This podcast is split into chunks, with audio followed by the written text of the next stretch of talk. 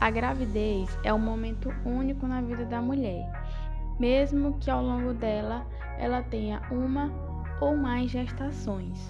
A mulher, quando inicia a gravidez, tem também uma série de dúvidas e questões relacionadas a esse período. Dúvidas sobre alimentação, dúvidas sobre cuidados no pré-natal, no pós-parto, dúvidas sobre amamentação, principalmente quando essa é uma mãe de primeira viagem. Mas e sobre os direitos que essa mulher possui a respeito desse período? Quais as leis que beneficiam a mulher gestante? Você já ouviu falar em lei do acompanhante? É sobre isso que vamos falar neste podcast. Meu nome é Caroline dos Santos, estudante do oitavo período de enfermagem discente da disciplina de obstetrícia. E hoje eu vou falar sobre as leis e direitos da mulher gestante.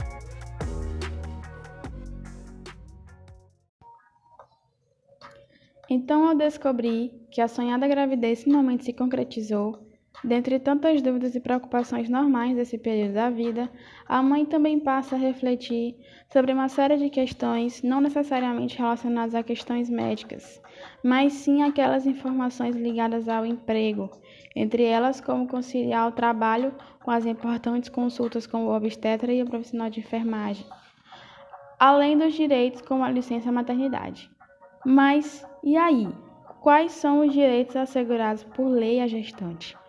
Olha, essa eu confesso que, por mais natural que pareça, ainda tem gente que não sabe e até mesmo há quem não concorde. Mas o pai da criança ele é obrigado por lei a custear parte dos gastos decorrentes da gravidez, mesmo que não estejam juntos.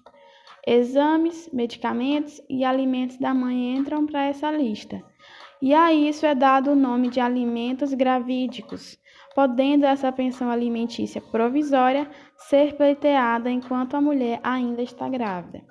O valor da contribuição do pai durante a gestação ficará a critério do juiz.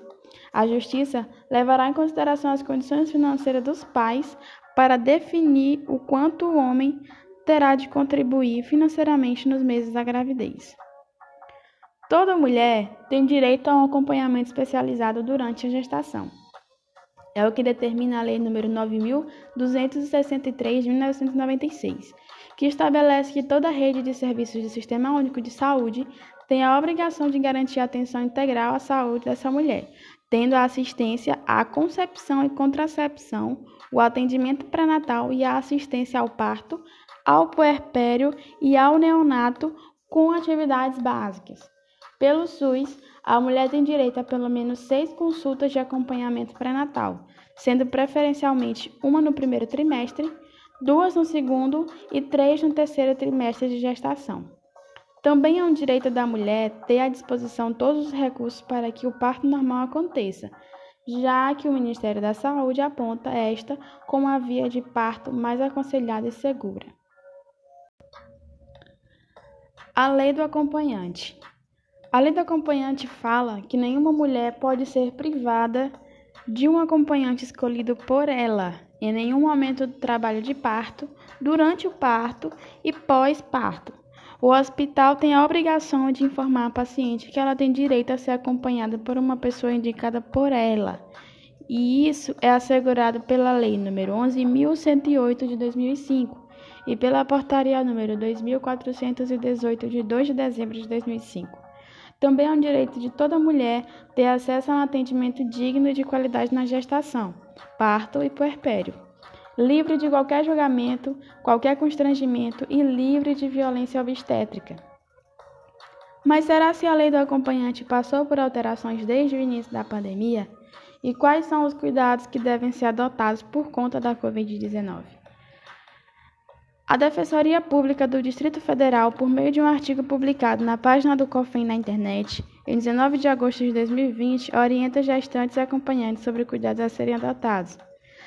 A recomendação ressalta ainda que todos os cuidados preventivos quanto à Covid-19 podem ser tomados tanto em relação à paciente quanto ao seu acompanhante, tais como higienização esterilização, uso de máscaras e outras medidas preventivas de forma a assegurar que a parturiente e acompanhante permaneçam no mesmo ambiente e sob as mesmas condições de esterilização e proteção.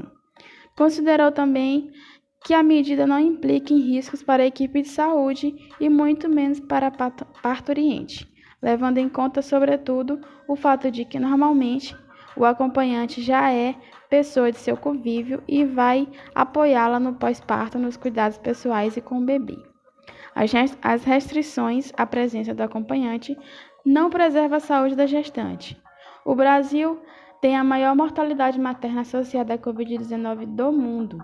O impacto da pandemia na saúde das mulheres, em especial as gestantes, foi demonstrado numa publicação do Jornal Internacional de Ginecologia e Obstetrícia que descreveu a ocorrência de 124 óbitos maternos por Covid-19 no Brasil até 18 de junho de 2020, do total de 160 ocorridas no mundo, o que representa 77% das mortes maternas notificadas em decorrência dessa pandemia.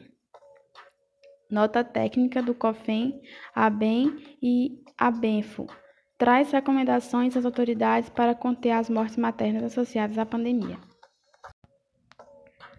Outros direitos são os direitos concedidos aos gestantes no emprego, a garantia de estabilidade no período em que ela descobrir a gravidez até o quinto mês após o parto, mesmo em trabalhos temporários, licença maternidade de 120 dias a partir do oitavo mês de gestação, sem prejuízo do salário e da função exercida, ou 180 dias para os casos previstos para a licença maternidade ampliada.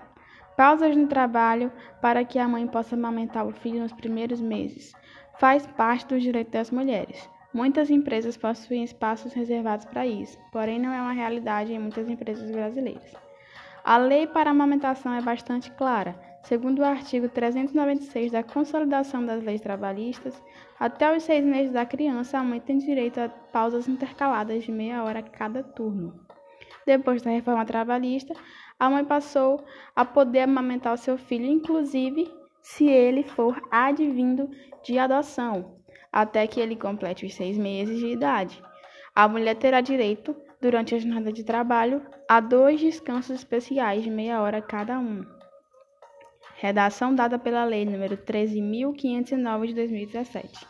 A gestante tem garantia a possibilidade de ser dispensada durante o horário de serviço para pelo menos seis consultas médicas e exames, duas semanas de repouso, repouso, caso de aborto espontâneo, duas semanas de aborto, duas semanas de repouso em caso de aborto espontâneo, direito a receber salário maternidade mesmo que esteja desempregada, sendo essa obrigatório verificar as condições com a Previdência Social. Tem os benefícios concedidos às grávidas na sociedade, que é prioridade no atendimento médico em instituições públicas e privadas, assentos preferenciais em transportes coletivos, atendimento preferencial em pontos comerciais, como supermercados, também bancos e outros. Benefícios concedidos às mulheres grávidas na saúde direito à realização de até seis consultas pré-natal gratuitas em postos de saúde, fazer exames gratuitos de sangue e urina, verificação de peso e de pressão arterial. Nenhum hospital ou maternidade pode deixar de realizar o parto.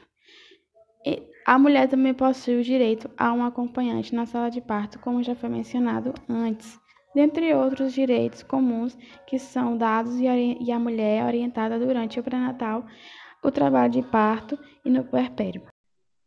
Eu estou aqui com a participação da minha colega de curso, a Regiane, que está no sexto período de enfermagem e que teve uma gravidez, né, no, teve parto no ano passado. E ela vai contar um pouco da experiência dela com relação à pandemia, com relação às leis, principalmente a lei do acompanhante. Eu pergunto para ela, Regiane, tudo bem? Tudo ótimo. Tudo bem, né? Como é que está sendo esse período da pandemia aí na sua casa com a sua filha? É, tá sendo um pouco difícil, porque eu acredito que para todo mundo, principalmente para mim que tem criança, duas crianças, né? E agora essa novinha, aí tá difícil porque a gente se fica muito recluso em casa, até pela necessidade do isolamento, né? Sim, é verdade. A última gravidez que você teve foi a sua primeira? Não, é a segunda. Segunda, né? Quando foi que a sua filha nasceu? Dia 1 de, ma... de, de abril do ano passado. Dia 1 de abril. Então a pandemia já tinha iniciado, já tinha começado, né? Já. Já a gente estava bem, bem no início mesmo da pandemia. Bem no início. Em qual momento tu sentiu mai, a maior dificuldade ou maior medo? Foi justamente quando eu fui para a maternidade, porque já lá já estava todo é, nesse processo da, do, do isolamento, e aí quando chegou lá, eu fiquei sabendo que não teria acompanhante. E aí, uhum. no meu caso, era necessário porque foi cesárea, e aí eu precisava desse acompanhante até pela dificuldade, né? É, uhum. Que eu precisava. E aí eles falaram que, que por conta da pandemia não poderia ter acompanhante, e se caso o acompanhante entrasse, teria que ficar lá até é, eu ter alta. A dificuldade foi essa. Mas tu, tu pôde escolher teu acompanhante, ele pôde estar contigo? Não, escolher, escolher, é, não, porque lá eles disseram que não poderia ter homem.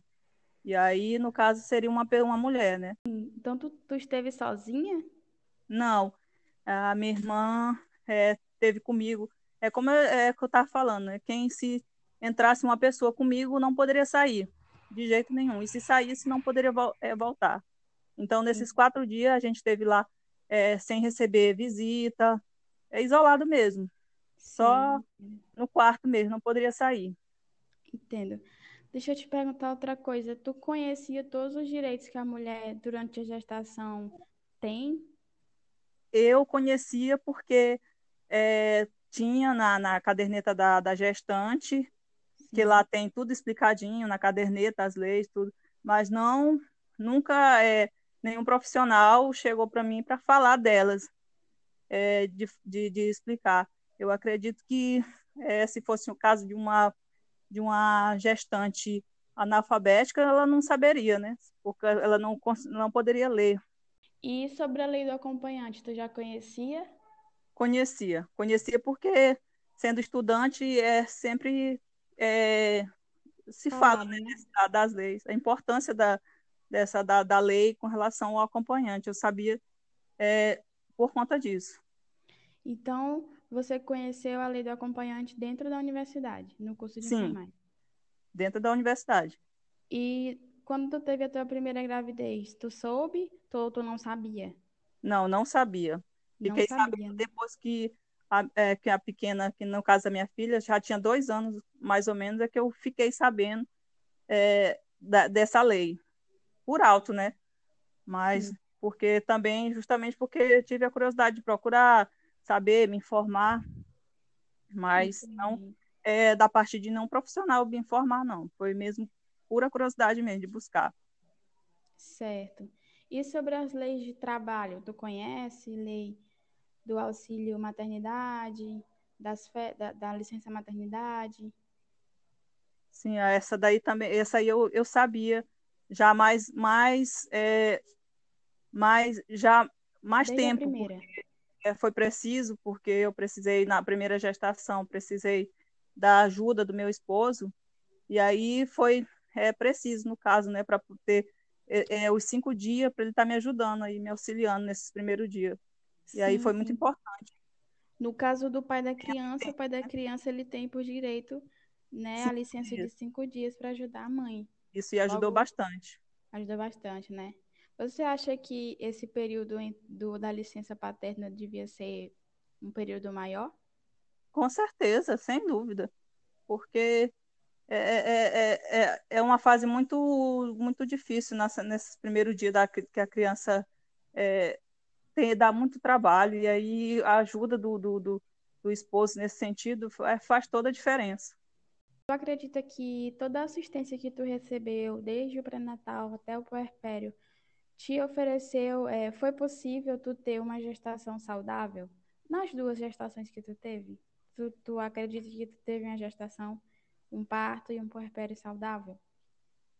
Sim, eu acredito que sim, por, por mais é, complicado que foi, porque como eu falei no, no início, eu é, fui acompanhada por três profissionais diferentes, porque estava numa fase que é, de estabilizar ainda os profissionais ainda na rede, na, nas UBS, e aí não tinha um, um profissional certo em cada UBS. Aí teve essa, essa modificação. Então, cada vez que eu ia, eu ia a uma consulta, já era um profissional diferente.